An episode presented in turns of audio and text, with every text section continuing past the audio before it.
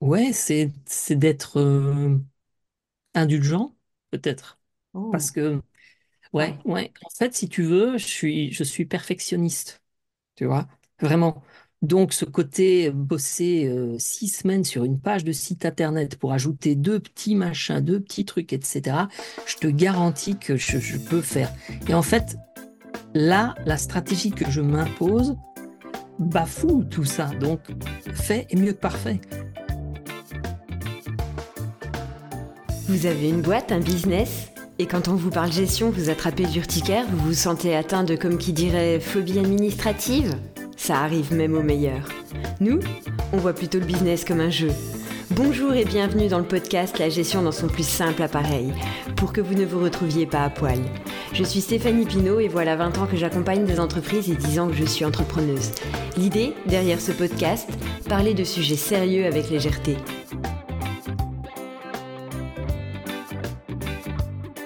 Bonjour et bienvenue dans, cette- dans ce nouvel épisode de podcast où j'ai l'immense joie de recevoir Kenton Kaiser.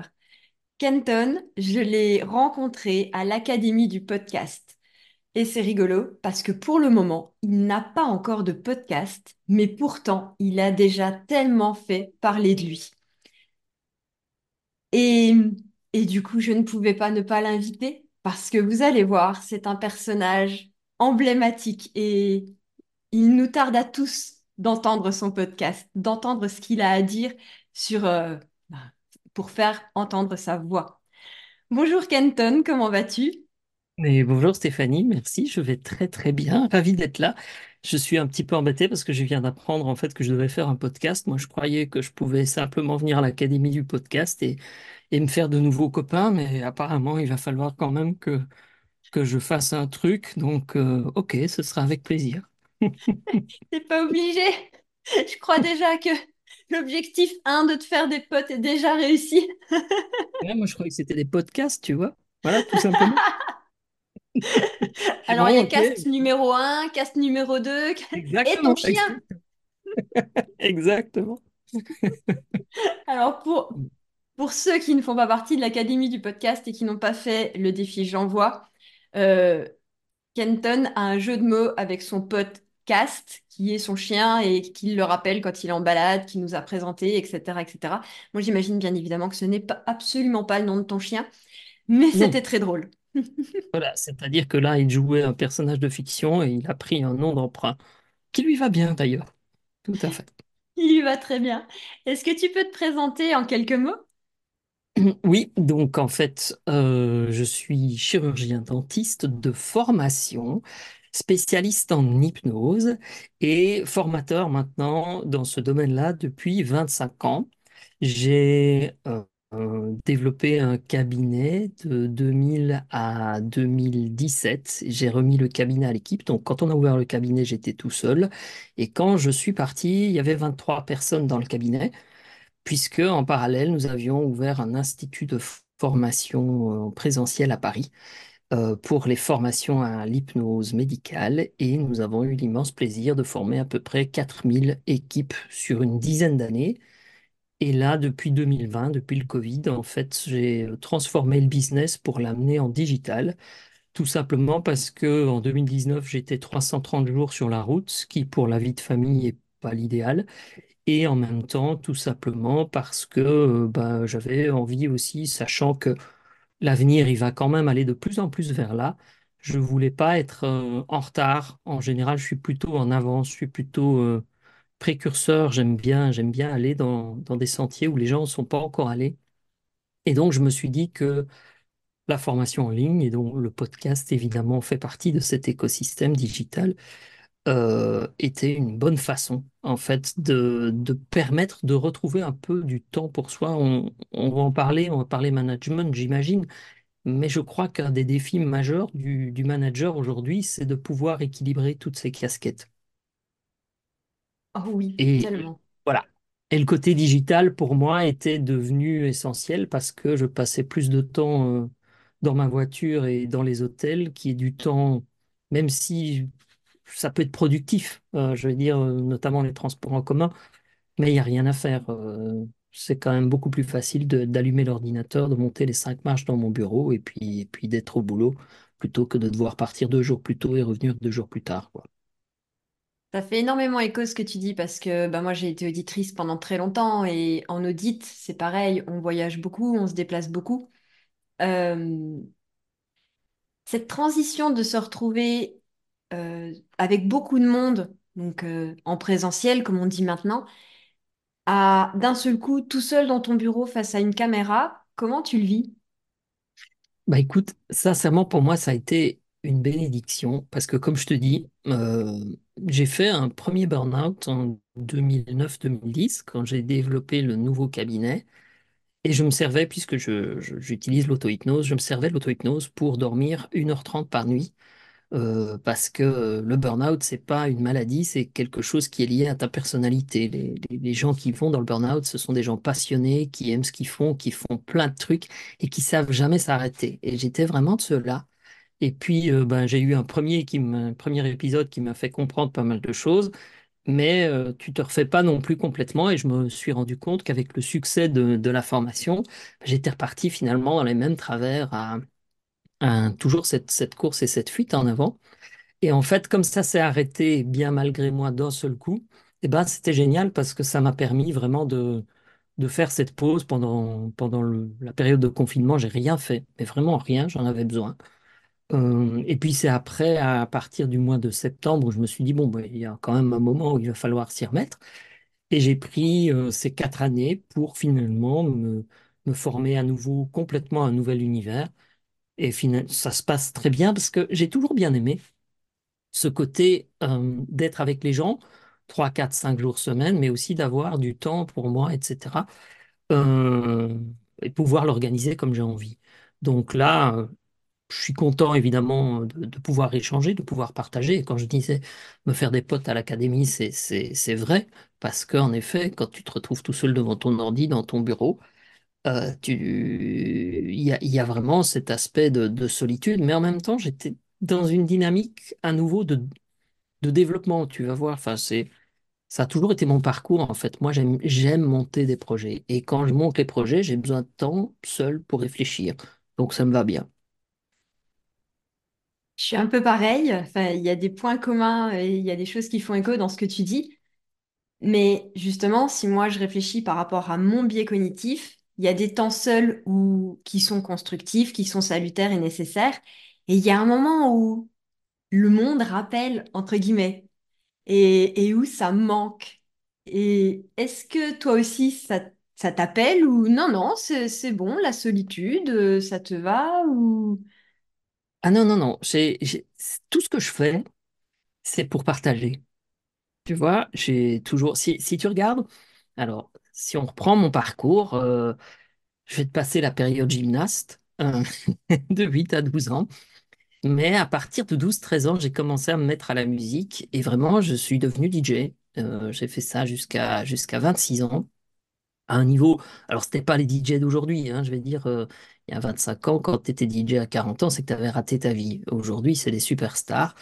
Mais euh, vraiment, c'est quelque chose qui me plaisait, partager cette musique, cette passion, etc., d'amener les gens, de faire découvrir de nouvelles, nouvelles musiques aux gens. Partager ça, j'adorais ça. Et puis, c'est pas pour rien que je suis devenu soignant, euh, parce que automatiquement, euh, c'était aussi partagé, c'était accompagné.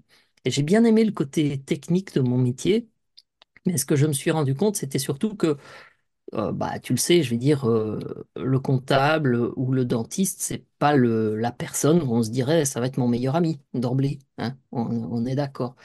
Euh, beaucoup de gens arrivaient chez moi en me disant, je vous préviens, j'aime pas les dentistes, donc c'est une, une belle entrée en matière.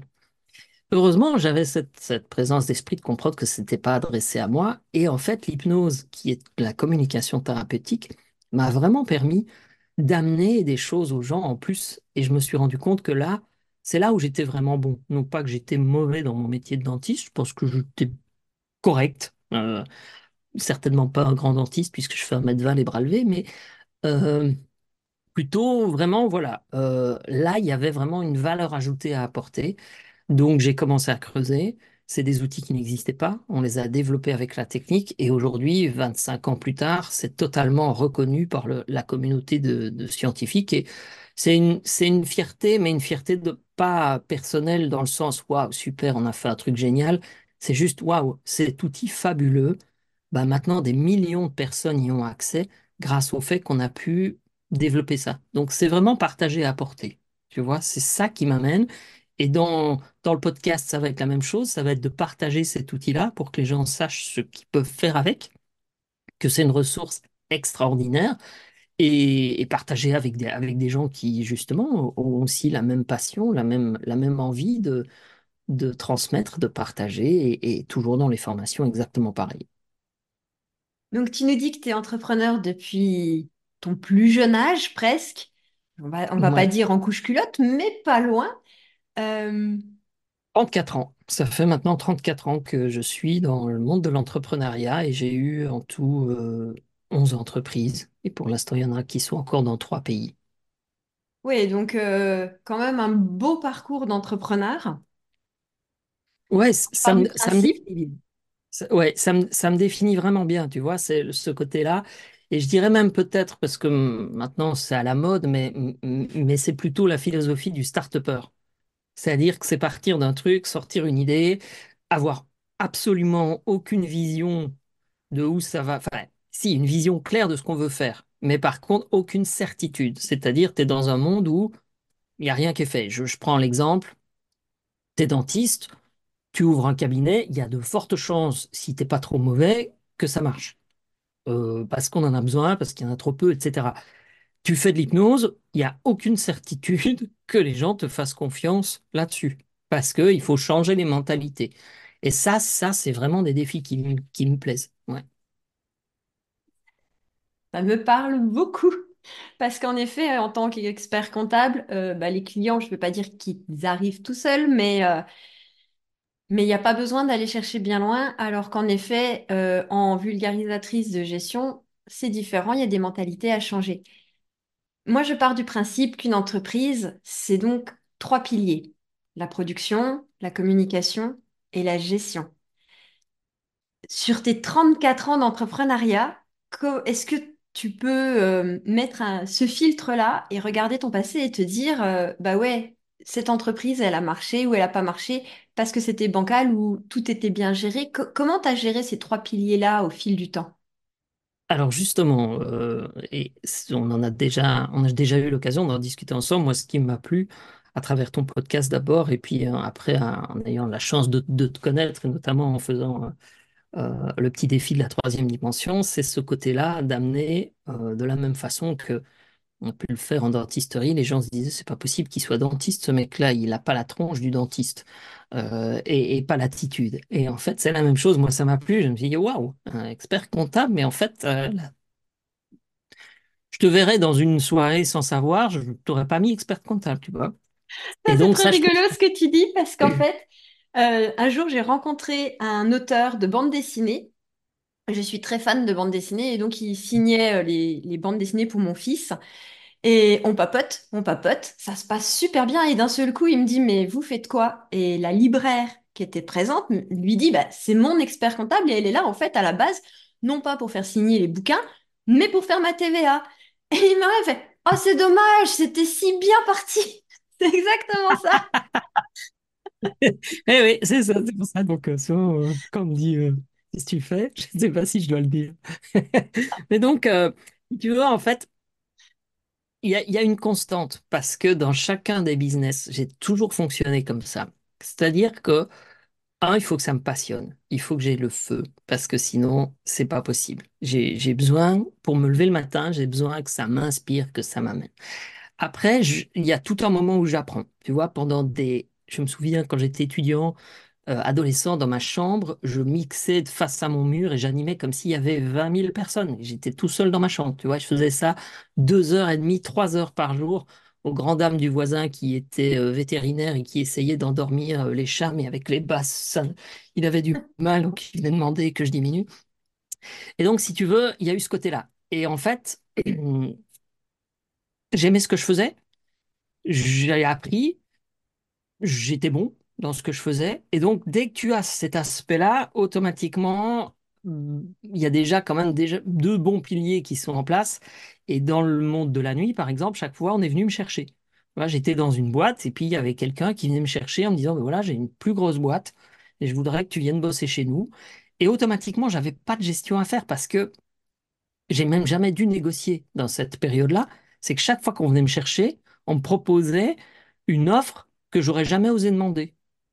Mais à partir du moment où les gens te le proposaient, ils estimaient que ça, de- ça devait fonctionner. Tu vois, j'avais pas besoin de gérer, j'avais pas besoin de négocier, etc. Et le monde de la nuit relativement bien payé, donc euh, j'en ai profité.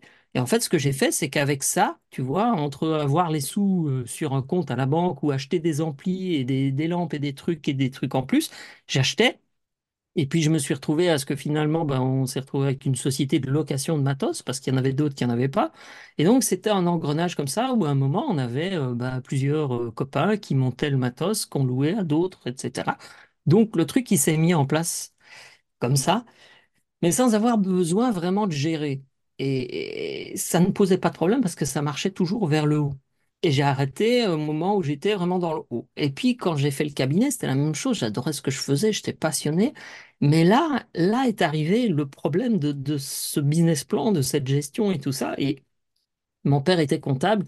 Mon, mon père ne nous a jamais, dès le départ, dit, euh, il faisait dans son boulot, il travaillait pour une entreprise, mais dans la maison, il était plutôt, tu vois, euh, à, m'avancer l'argent pour acheter l'ampli que j'allais lui rembourser le week-end suivant, au lieu de me dire, bah non, mon gars, tu vas attendre d'avoir eu. euh, c'est peut-être quelque chose que je sais qu'il l'a fait pour me faire plaisir, parce que sa maman l'avait fait avant lui, etc. Mais ça, c'est vraiment quelque chose où finalement, cette intelligence financière, cette éducation financière, je ne l'ai pas eue. Alors que, par définition, mon père était comptable. Et ça, ça m'a joué des tours parce que j'ai toujours vu tellement plus grand et toujours à me dire, mais si tu es motivé, si tu es passionné, tu y arriveras. Et j'y arrivais, mais ça m'amenait dans une dynamique de boulot de dingue pour y arriver. C'est-à-dire que c'était vraiment une, stratégie, ouais. C'était une fuite permanente en avant Et donc, on y arrivera toujours bien. Et chaque fois, on y est arrivé, sauf qu'à un moment, ça te met tout le temps de plus en plus de balles en l'air, en l'air, en l'air. Et il n'y a rien à faire. Il y a un moment où euh, il y a trop et pouf, tout tombe par terre. Donc, j'ai appris à la dure que je ne pouvais pas ne pas m'occuper de la gestion. Mais honnêtement, franchement, c'était euh, vraiment l'autruche, quoi. Tu vois, je m'occupais de rien, de rien du tout, parce que chaque fois, ça avait fonctionné. Et quand on a fait l'institut de formation, on a eu la même chose, c'est-à-dire qu'on a, on a fait un produit qui était ce qui nous passionnait, ce qui était ce qu'on faisait dans notre métier. Et puis, on a eu envie de le partager aux autres parce qu'on s'est rendu compte que ça allait vraiment aider non seulement nos confrères et consoeurs, mais aussi tous nos patients. Et puis, on le faisait bien, on avait, on donnait tout ce qu'on avait à donner, ça marchait bien. Et quand j'ai commencé à me rendre compte qu'il était plus que temps de structurer l'entreprise et donc de s'occuper de la gestion, puisque c'était pas moi qui m'occupais, en tout cas de la compta, c'était mon associé. Moi, je m'occupais des cours.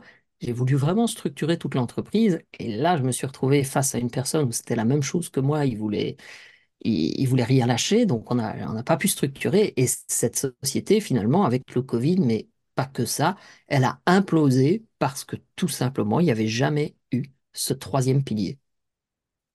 c'est- oui, oui. Donc tu avais un tabouret bancal.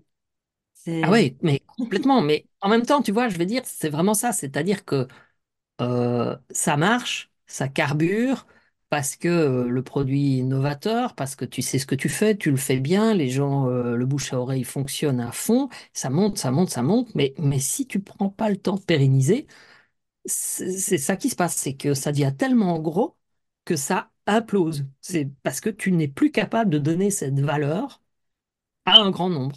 non, on est d'accord, on est bien d'accord. Du coup, ça fait donc 34 ans, 34 ans que tu es entrepreneur et Mhm. tu as commencé à t'initier à la gestion donc en 2020. C'était il y a 4 ans, donc tu as fait 30 ans sans gestion et là tu commences à t'y intéresser, c'est ça? Non, en fait, à partir de 2016, je me rends compte, parce que là, on, on entre vraiment, si tu veux, dans la, dans la phase de formation où, on est en pleine vitesse de croisière et le truc, ça devient exponentiel. C'est-à-dire que au début, on est deux, on fait une formation, il y a six, huit personnes, et puis on se retrouve à, faire des groupes de 400, 500, 600, 800 personnes divisées en plus petits groupes avec une équipe de 15 formateurs. Euh, Ça, il y a, il y a 14 villes, donc euh, vraiment, ça prend de l'ampleur. Et en fait, là, je me rends compte que ça m'a toujours intéressé parce que justement, j'avais aussi la gestion de l'équipe du cabinet et je me rendais compte que je voulais être un bon manager, mais j'avais, il manquait des clés.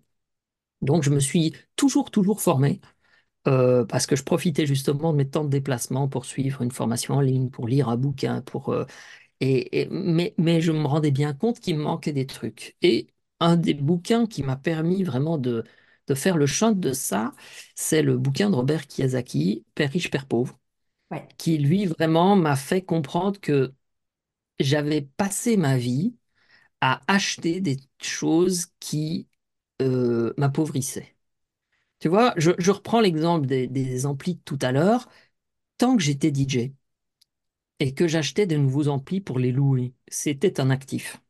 Oui. Mais dès que j'ai arrêté de faire ça et que j'avais un garage rempli de matos qui, une bonne partie est toujours là, alors aujourd'hui ça me sert pour le podcast parce que j'ai plein de super trucs, je les ai transformés en passion parce que j'ai une passion pour l'enregistrement et le studio, donc je suis aussi ingénieur du son, j'ai pu transformer certaines choses, mais il y a des trucs que j'ai achetés des milliers d'euros, je vais prendre mes disques, il y a des dizaines de milliers d'euros, si pas des centaines de milliers d'euros qui ont été mis dans des disques qui valent aujourd'hui absolument rien, rien, rien. Et si j'avais fait, ne serait-ce que l'homme le plus riche de Babylone, 10% de ce que je gagnais mis de côté depuis les 34 ans, ben, l'argent ne serait plus un problème. Tu vois? C'est pas, pas une question de... Parce que, à nouveau, je me suis rendu compte que c'est pas parce que tu en gagnes plus que l'argent n'est plus un problème. C'est pas ça. C'est de comprendre qu'en fait, pour que l'argent ne soit pas un problème, c'est d'en dépenser moins que tu n'en gagnes. Ça paraît une évidence pour plein de gens, on est d'accord. Oui. Mais en même temps, quand tu es dans cette fuite en avant, où ça ne fait qu'augmenter tout le temps, tu te dis que ça ne s'arrêtera jamais. Donc pourquoi prévoir? Oui. Et oui. C'est très très juste. Pourquoi prévoir? Alors que, en effet, il suffit juste de consommer moins que ce qu'on rentre. Juste. C'est une vérité de la palisse, entre guillemets, mais qui est pas si évidente que ça à faire en entrepreneuriat. Sinon, ça se saurait. Et tu vois, ça, c'est vraiment quelque chose qu'on on partage. On a beaucoup d'échanges. Mon, mon fils aîné maintenant fait HEC, donc il va terminer. Donc on discute évidemment de ça et, et, et- l'intelligence financière est quelque chose qui lui plaît énormément. Donc on a des belles discussions. Et de ce fait-là, en fait, ça se répercute aussi sur les autres. Mon deuxième fils qui a 16 ans est intéressé, il écoute, il s'intéresse. Et euh, c'est un sportif, donc il a une discipline qui est géniale. Et maintenant qu'il a un boulot d'étudiant, bah, systématiquement, il met de côté, etc. Il fait ce qu'il faut. Et je trouve ça absolument génial parce que c'est vraiment quelque chose qui, moi, euh, m'a manqué. Euh, tu vois, je ne peux pas en vouloir à mon père parce que j'ai eu une, j'ai, eu une, adolescence, une enfance très heureuse, etc. Mais c'est vrai que je sais qu'il a voulu me faire plaisir parce que lui en avait souffert enfant.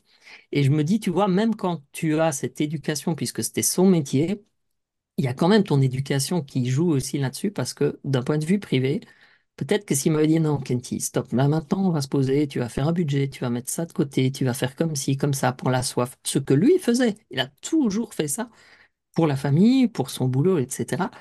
Mais euh, la dynamique, c'était, oh bah non, tiens, écoute, voilà, tu me les rendras la semaine. Et je lui ai toujours rendu, hein, ça n'a jamais été, euh, mais c'était toujours en avant, donc en fait, tu y as crédit, quoi. Tu vis à crédit. Après, comme tu l'as dit, c'est des métiers qui sont entre guillemets un peu austères, qui sont euh, pas, qui ont pas une super cote, qui font pas rêver. C'est pas le métier où quand tu es petit, moi je vais faire comptable. Donc, je pense, enfin, moi j'ai pas eu cette, euh, cette réaction avec mes parents, enfin avec mes enfants, parce que je suis entrepreneuse euh, depuis, bah, depuis maintenant 12 ans.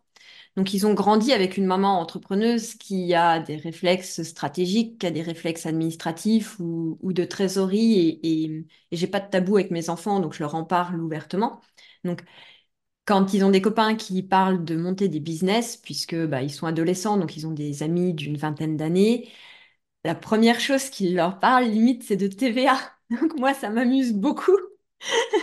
Est-ce que tu as, compris que c'était ton chiffre d'affaires et non pas ton encaissement et que la TVA n'était pas à toi ou tu vois, c'est des choses qu'ils vont aller dire à leurs amis. Mais je peux comprendre largement ton père parce que c'est, ça vend pas du rêve, entre guillemets. Et, et on a vraiment tendance à dire, bon, bah, cette partie technique, je la garde, je transmets, entre guillemets, que ce qui fait rêver, donc bah, les avances de trésorerie, l'argent, et, le reste, bah, on découvrira sur le tas. Mais justement, ce tas, bah, ça t'a emmené à une fuite en avant, en fait, c'est ça? Ouais, c'est exactement ça.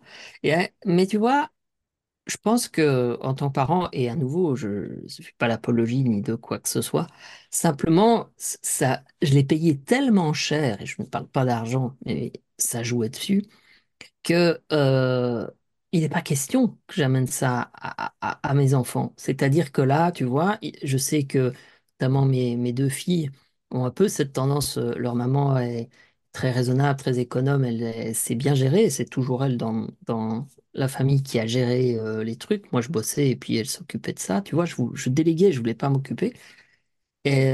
Mais mais aujourd'hui, j'en discute avec elle parce que je, je, je sais où mène ce chemin-là et c'est une impasse. Donc, euh, donc aujourd'hui, j'estime qu'en tant que papa, c'est très très important pour moi de partager et je cache rien, c'est-à-dire que je leur montre mes, mes échecs parce que euh, pour moi, les enfants, euh, s'ils peuvent être sur mes épaules et voir plus loin, bah tant mieux. C'est qu'alors là, j'ai, fait mon, mon boulot de, de parent et, justement, je leur explique et, et c'est bien parce que tu vois, mes enfants m'ont vu pendant des années où tout allait bien, à peut-être même se dire, comme moi j'ai pu me dire, parce que ma maman était entrepreneuse aussi, j'ai pu me dire, mais mes parents sont riches. Parce qu'en fait, euh, quand il y a besoin d'argent, je demande et on me le donne, tu vois. Et, et mes enfants ont peut-être pu penser ça à un moment aussi, et puis de voir que finalement, pouf, le business s'écroule, mais du jour au lendemain, il faut quand même bien se rendre compte que aujourd'hui, ça fait quatre ans que je n'ai aucune certitude de salaire de quoi que ce soit. Il n'y a aucune garantie. Donc, ça fait quatre ans que c'est comme ça. Euh, je n'ai jamais eu droit à aucune aide ou quoi que ce soit, puisque mon entreprise était en France, moi je suis domicilié en Belgique, donc il n'y avait pas de machin de quoi que ce soit. Et ça fait quatre ans que je vis sur mes économies. Heureusement, tu vois, qu'en 2016, j'ai commencé un petit peu à arrêter de penser cigale et penser un peu fourmi, parce que sinon, vraiment, je, je, je serais SDF. Alors que j'ai des business qui tournent, j'ai des trucs, etc. Mais, mais euh, donc ça, il est hors de question que mes enfants vivent ça. Et vis-à-vis de cela, mon objectif, c'est vraiment de, leur permettre de comprendre que, en fait, ce qui est important, c'est pas d'économiser et de, mettre des zéros sur un compte, mais c'est de faire circuler euh, l'argent, devenir investisseur et d'acheter des choses qui vont rapporter pour après acheter des choses qui font euh, plaisir. Et en général, ce qui est marrant, c'est, tu vois, moi, le fait de mettre de l'argent de côté, je te dis, je voyais l'argent, je voyais un ampli, l'ampli, ça me plaisait bien. Euh, mais aujourd'hui, je me rends compte que ça me plaît de, voir que j'ai mis cet argent de côté pour pouvoir l'investir. Tu vois, je me suis formé euh, ces dernières années, notamment euh, dans l'investissement, et je suis plusieurs cours, j'ai suivi plusieurs cours sur tout ce qui est crypto, etc. Et aujourd'hui, bah voilà, j'ai énormément de plaisir à investir et euh, c'est une question que j'aime beaucoup poser parce que je trouve que ça, ça en dit long. Euh, tu sais, on peut gagner, voilà, euh, ben, je crois d'ailleurs aujourd'hui qu'il y a une super cagnotte, euh, loto, machin, etc. Et c'est une question que j'aime bien poser. Je dis, tiens, si tu gagnais au loto, l'euro million, tu fais quoi?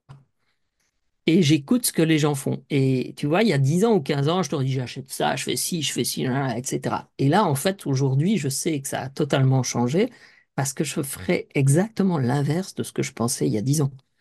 Euh, mais, mais, totalement, tu vois. Et, c'est rigolo, on a eu une discussion la semaine dernière avec ma, grande fille qui a 21 ans et qui s'installe, qui, reprend dans mes cabinets euh, son salon, un salon d'esthétique. Et, euh, et en fait, on passe devant cette. C'est pour ça que je sais qu'il y a une, il y a une cagnotte, parce que je passe devant une pub et je lui dis, bah, tiens, tu fais quoi avec ça? Et en fait, elle me dit, bah, j'achète une maison euh, de vacances. Bon, je dis rien, tu vois, je me dis, Hum, ok, mais. Et me dit, et, et je la loue. Ah, j'aime beaucoup la deuxième partie de ta phrase. Je- Eh oui, tu vois, Airbnb. tu vois, et c'est c'est- c'était- c'est ça. C'est-à-dire que, OK, je me fais plaisir, mais en même temps, je, je vais faire. Et, et c'est une très, très bonne entrepreneuse. Elle est, elle est, vraiment extraordinaire. Elle, elle, elle sait, elle- c'est un petit bout de bonne femme assez impressionnant.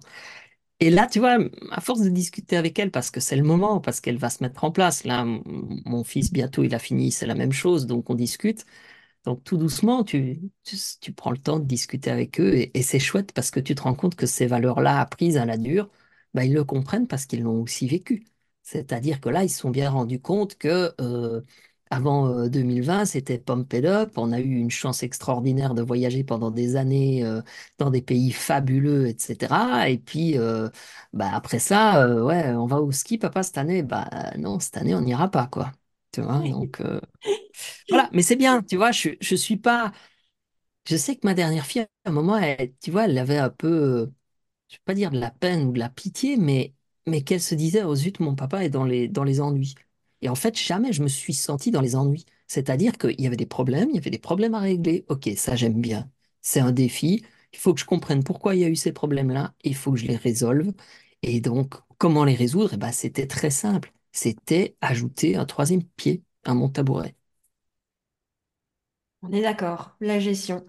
C'est assez Voilà. rigolo parce que des entrepreneurs où ça fait une trentaine d'années, 20 ans, 30 ans, qui sont à leur compte, euh, tu n'es pas le premier que je rencontre qui avait délégué la gestion à son associé ou à quelqu'un d'autre et qui, au final, ben, s'est retrouvé échaudé parce que, parce qu'à un moment, en effet, euh, les responsabilités, elles incombent à l'entrepreneur.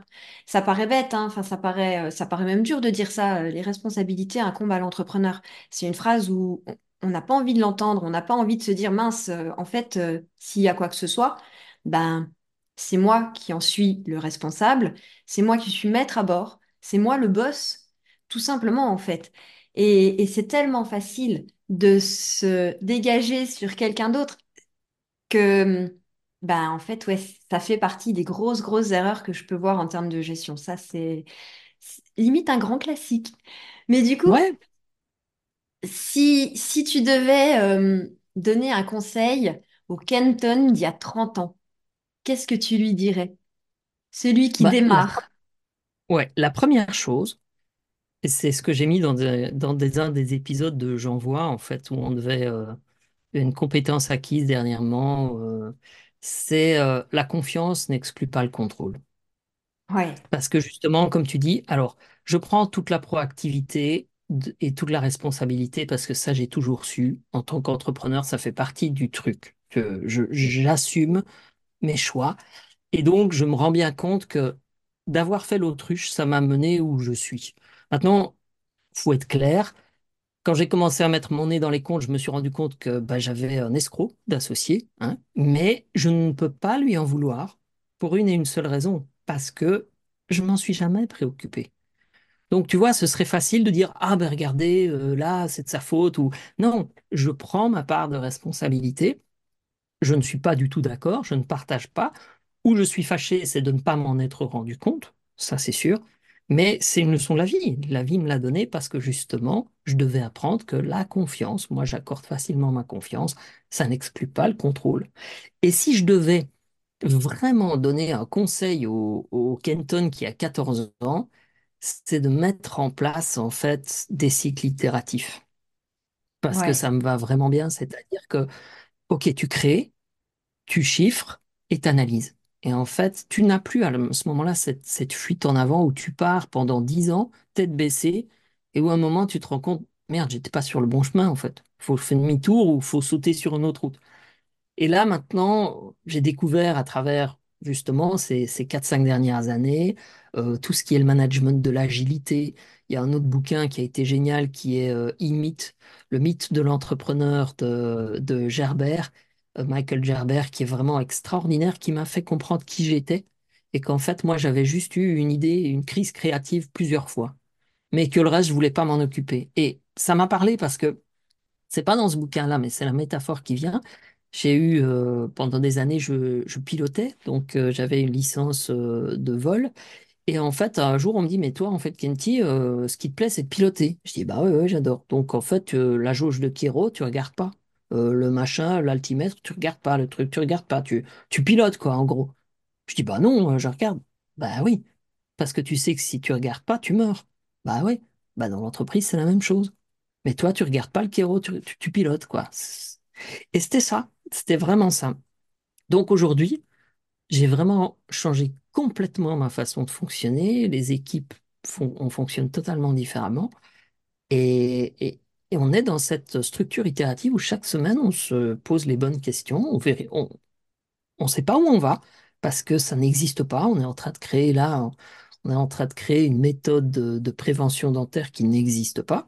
Donc, euh, on est vraiment en train de tracer la route, mais on se pose les bonnes questions, on s'arrête et tu vois, autant. euh, il y a dix ans, je me serais dit, OK, on va prendre ça, on va faire ci, on va faire comme ci, comme ça. Non, ici, on teste, on teste, et puis quand c'est validé, on passe à l'étape suivante, etc. Donc, il y a vraiment tout un plan qui s'est construit. Et de la même façon, comme, comme tu le disais dans, dans le challenge, euh, il faut l'idée, il faut l'envie, il faut le plaisir, mais puis après, il faut, il faut quand même savoir où tu vas et si tu tiens la route, quoi. Tracer l'itinéraire, oui. Oui, ça me paraît être euh, un peu une petite base. J'aime beaucoup ce que tu dis, euh, l'itération, aller tester, aller tester jusqu'à ce qu'on trouve le chemin qui nous convienne et qu'on le prenne. C'est, pour moi, ouais, une des bases de l'entrepreneuriat. Et je l'ai pas fait non plus, hein, quand mes premières boîtes, euh, billes en tête, à l'ego, et puis en plus cabinet d'expertise comptable, bah, comme le dentiste, hein, euh, il y a des clients, ça arrive, bon, ben, on se pose pas de questions, on y va. Sauf que derrière, c'est un prix humain qu'on paye. Exactement. Ouais, ouais. ouais. Tu, tu sais où tu vas, mais après, tu ne peux pas capitaliser dessus parce que ce que tu as fait, bah, finalement, c'est perdu. Alors, pas tout à fait parce que tu as appris. Mais justement, ça, c'est le management classique. Et tu vois, là, pour l'instant, euh, je suis en train de, de lire euh, le bouquin d'Eric Ries, Lean Startup, qui est euh, aussi extraordinaire et qui me permet encore d'aller plus loin là-dedans. Et tu vois, je vais l'appliquer justement au podcast. Euh, parce que j'ai une idée de ce que j'ai envie de partager. Mais en fait, on s'en fout de ce que moi j'ai envie de partager. Ce qui va être important, c'est qu'est-ce que les gens ont envie que je leur partage? Qu'est-ce qu'ils ont envie de savoir de ce que moi je sais et qui va leur servir? Alors Et moi, par vois, rapport à ça, j'ai encore une petite, euh, un petit blocage personnel qui est, ben, je pense, que, je sais pas comment toi tu vas sortir de ce pas euh, d'expert justement. C'est que ça fait des années et des années qu'on est expert dans nos matières, qu'on a le jargon, qu'on a entre guillemets des, des raccourcis mentaux euh, où, où ça va vite. Et justement, ces raccourcis, ben, il y a des étapes qu'on ne fait plus et aller expliquer aux gens ce qu'on fait sans passer par ces étapes, bah ça marche pas. Et se souvenir de ces étapes, repasser par ces étapes, ça, pour moi aujourd'hui, c'est vraiment la difficulté devant laquelle je suis confrontée. Enfin, c'est vraiment ma difficulté du quotidien. C'est pas de vulgariser les termes, tout ça, la gestion, ça, je, c'est comme un poisson dans l'eau pour moi. Mais repenser au chemin que j'ai suivi il y a plus de 20 ans pour me dire, ah ouais, quand j'ai appris ça, j'ai dû passer par là, par là, par là pour comprendre ça. Eh ben, parce que c'est le chemin de l'auditeur, du client ou de la personne en face euh, qui, il n'y en a pas 50 milliards des chemins, il y en a beaucoup certes, mais celui qu'on va apprendre aux gens, c'est celui que nous on a bien souvent. Euh, c'est comment toi tu, tu vas faire pour justement écouter ton client, ton prospect, et te souvenir du chemin que tu as passé il y a, déjà un certain temps. alors, tu vas voir que c'est assez facile et ça correspond exactement à ce que je fais. Donc, aujourd'hui, dans le digital marketing, dans, dans les business que je suis en train de faire, je me suis rendu compte qu'en tant que dentiste, je pouvais aider quelques centaines, quelques milliers de patients. En formant les dentistes, c'est plusieurs milliers de praticiens qu'on a formés qui ont maintenant aidé des millions de gens. Donc il y a cette échelle. Et en fait, ce qui s'est passé, c'est que aujourd'hui, j'ai fait tout l'inverse. Tu vois, quand j'étais DJ, quand j'étais euh, dentiste, j'avais un produit, le produit était bon et le reste, ça avait moins d'importance. Aujourd'hui, j'ai fait tout l'inverse. Aujourd'hui, j'ai créé trois business en ligne et je viens de passer quatre ans à structurer ces entreprises pour que si demain que je vende un produit ou cent mille produits, la qualité sera la même pour tous. J'ai passé tout à refaire tout. Et ça va même au-delà, c'est-à-dire que j'ai une bonne partie de l'équipe de formateurs qui était avec moi dans les formations présentielles ou qui m'accompagnent dans ce nouveau cheminement de, de formation en ligne. Et en fait, là, on est en train de faire tout l'inverse. Et je fais, j'ai une activité de coaching aussi avec certains cabinets et je me sers de mes erreurs. Et en fait, on refait tout à l'inverse, c'est-à-dire que tous les process et tous les protocoles qu'on fait, on les fait comme si c'était la première fois qu'on les voyait et on remet en question toute cette expertise tout le temps. C'est-à-dire que moi, ce que je dois faire, c'est là, j'ai créé des, des protocoles dans lesquels n'importe qui peut prendre ce protocole-là et il sera bon à partir du moment où, en lisant pour la première fois, il va pouvoir faire tout comme ça doit être fait. Non pas parce que je l'ai décidé, mais parce que ça fait partie de tout un processus dans lequel on, on s'est rendu compte que c'était comme ça que c'était le mieux aujourd'hui pour le faire. Il est fort probable que dans deux ans, ce sera plus la même chose, mais c'est pas grave, on l'aura réadapté. Et comme Ah, ça m'a amené à changer complètement, c'est-à-dire que on s'en fout du produit, ça fait quatre ans que je ne vends pas de formation aux professionnels de santé. Je pourrais le faire. Euh, c'est ce qu'a fait mon associé. Tout de suite, il a pris toutes les recettes qu'on avait et il a recréé la même boîte, la copie. Et moi, je voulais pas ça parce que je sais où ça mène. On l'a fait. Ça va foirer. Donc, en fait, j'ai fait tout l'inverse, c'est-à-dire que j'ai pris le temps de structurer complètement, d'apprendre de mes erreurs, monter une boîte dans laquelle et il y aura des erreurs quand même, mais monter une boîte dans laquelle je vais pouvoir distribuer à très grande échelle, parce que ce que je veux, c'est ça, c'est en fait pouvoir partager au, au plus grand nombre, et, et le digital me permet de faire ça, ce que je ne peux pas faire en présentiel. Chaque fois que je refais le même cours en présentiel, je perds mon temps, non pas parce que je partage avec des gens, j'aime ça, mais si j'ai enregistré une vidéo, qu'elle est parfaite et que des millions de gens la voient, j'ai le reste de mon temps, il, est à faire d'autres vidéos et pas à nouveau faire celle-là. Donc aujourd'hui, j'ai j'ai appris toutes les techniques, tous les trucs. Mais pour te donner aussi un exemple, comme quoi on ne se refait pas, je viens de bosser pendant six mois à préparer un premier produit et je sais qu'il est bon parce que je l'ai enseigné des, des milliers de fois et ça a servi. Mais l'approche que j'avais choisie n'était pas la bonne. Et donc j'ai travaillé six mois à faire un beau site internet, à faire des belles pubs, à faire des beaux ceci, et ça l'a complètement foiré. Parce que je ne me suis pas placé une fois encore dans le sens de l'utilisateur. Donc tu vois, j'ai beau savoir, ben, il y a quand même des petits travers qui reviennent. Et en deux semaines, j'ai fait l'inverse. Je me suis dit, mais en fait, qu'est-ce qu'il faut? Donc j'ai posé la question. J'ai plusieurs milliers de gens dans mon infolettre, dans ma newsletter, et ai posé la question, qu'est-ce que vous voudriez avoir avec cet outil-là? Et ils m'ont Ok. répondu. Donc en fait, ton expertise, tu la confrontes tout simplement au réel et aux Ouais, gens c'est à ça, qui tu tout le temps. parles. Tout le temps. Là, tu vois, on, est, on est dans une formation de gestion du stress en cinq minutes. Donc là, j'ai, j'ai- la première version est en cours et j'ai pas attendu d'avoir mis tout. Non, elle elle se tourne chaque semaine avec les gens. Euh, et il y a WhatsApp où on répond, on interagit, et, tout de suite, je recrée de nouvelles vidéos. Je... Mais là, je vais leur offrir tout ce que j'ai. Je vais leur donner tout ce que je peux leur donner. Mais en fait, rien n'est défini au départ, parce qu'en fait, je ne sais pas ce qu'ils veulent. Et eux ne le savent pas non plus. C'est seulement en expérimentant petit à petit ce que, ce que je leur propose, qu'ils me disent, ça c'est bien, ça c'est génial, ça c'est moins bien, ou j'ai eu ce problème-là, comment on pourrait le résoudre? Et là, alors, je sais exactement quel est le deuxième truc, troisième. Et bien sûr que quand j'aurai fait certainement 10 ou 15 fois cette formation-là en live, va sortir je veux dire, un standard qui me permettra de dire, OK, celle-là, maintenant, je peux la mettre en ligne parce que je sais que ça, ça va répondre à 80% de ce que les gens ont besoin. Et les 20% restants, ce seront dans les questions-réponses qui vont faire que ça s'adapte. Ouais. Mais je mets C'est, cette expertise au service, tu vois, au service des gens, plutôt que la mettre à mon service en se disant, ouais, je pense que les gens, ils vont vouloir ça. j'aime Et en beaucoup. même temps, c'est aussi, je suis désolé, c'est un peu ambivalent dans le sens où, tu vois, si je m'étais dit qu'est-ce que les gens veulent de la dentisterie, ils voulaient pas de, ils voulaient pas d'hypnose. Donc, la même chose en tant que DJ, tu vois, j'allais chez le disquaire et il y avait des morceaux où je savais que ça, c'était bon, ça allait passer, tu vois. Je savais que ça, ce serait un nouveau tube. Et donc, il y a quand même ce côté-là où j'ai une idée, et c'est le côté start-upper que vraiment j'adore, c'est-à-dire que j'ai une idée que les autres n'ont pas, tu vois. Je la propose, mais maintenant, je ne suis pas en train de, de la proposer à ma façon. Je vais tout de suite poser les bonnes questions pour savoir comment cette idée géniale va servir le plus de gens.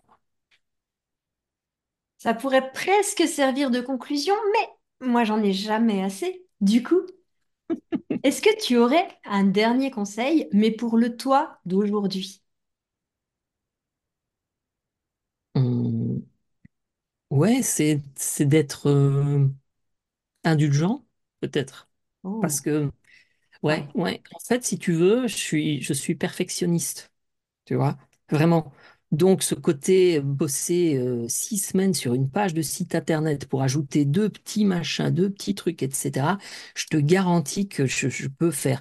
Et en fait, là, la stratégie que je m'impose, bafoue tout ça. Donc, fait est mieux que parfait. Et, Ouais. et- et donc, aujourd'hui, eh ben, eh ben, je, je m'autorise pleinement, tu vois, je, je te dis, j'ai les qualités, j'ai la formation d'ingé son, donc euh, toutes mes vidéos de j'envoie, j'aurais pu les passer dans mon logiciel, les, j'ai plein de super programmes pour les améliorer. Et il n'en était pas question, c'est ça que j'ai adoré dans j'envoie, c'est qu'il fallait envoyer, c'est tout.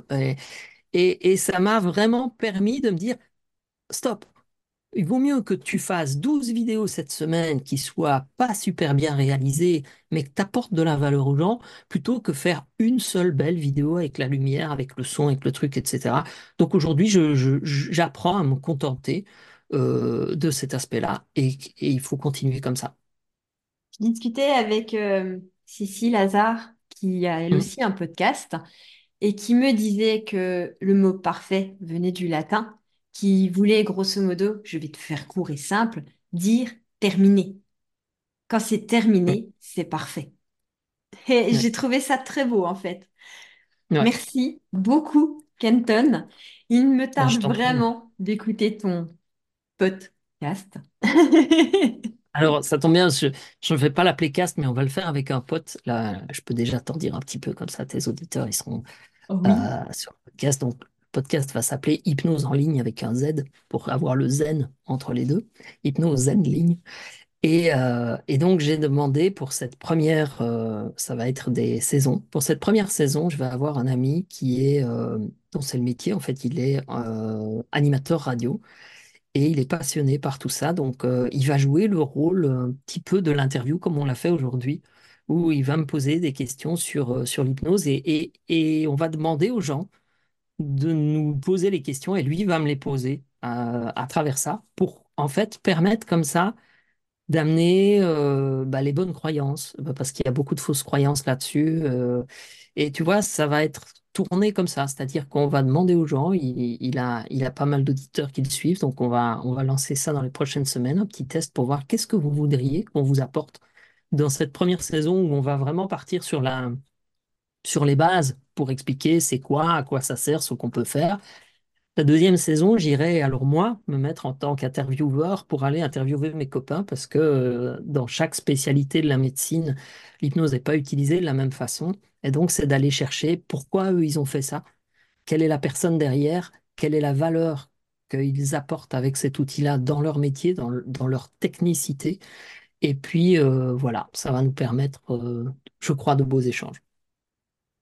Et tu viens d'inspirer la saison 4 du podcast, je crois, de mon podcast à moi. Merci beaucoup. Ah bah écoute, euh, avec grand plaisir. Je crois que ouais, si on, si on peut partager, c'est ça qui est bien, je pense, dans l'Académie du podcast, c'est que que tu te retrouves avec des personnes qui ont les mêmes valeurs et tu as juste envie que tout le monde réussisse bien parce que parce que c'est possible. Moi, je pense que le, le, le business et l'amitié, c'est une grosse force et c'est une grosse valeur pour moi. Donc euh, j'aime que tout le monde réussisse. J'avais un hein. confrère Tout expert comptable qui disait le soleil brille pour tout le monde, il n'y a pas de problème, il y a de la place Ouais. pour tout ce soleil. Exactement. Tout le monde ne se donnera pas nécessairement les moyens d'y arriver. Mais, euh, mais par contre, je crois qu'en effet, euh, voilà, il y a, y y vraiment de la place et, et- et ça, c'est cool, quoi. Merci pour ton temps, merci pour tes précieux conseils. Bah, Et écoute, euh, merci à toi, merci à toi. Que la si gestion soit avec toi et avec nos Eh ben, auditeurs, bien évidemment. À bientôt. À bientôt.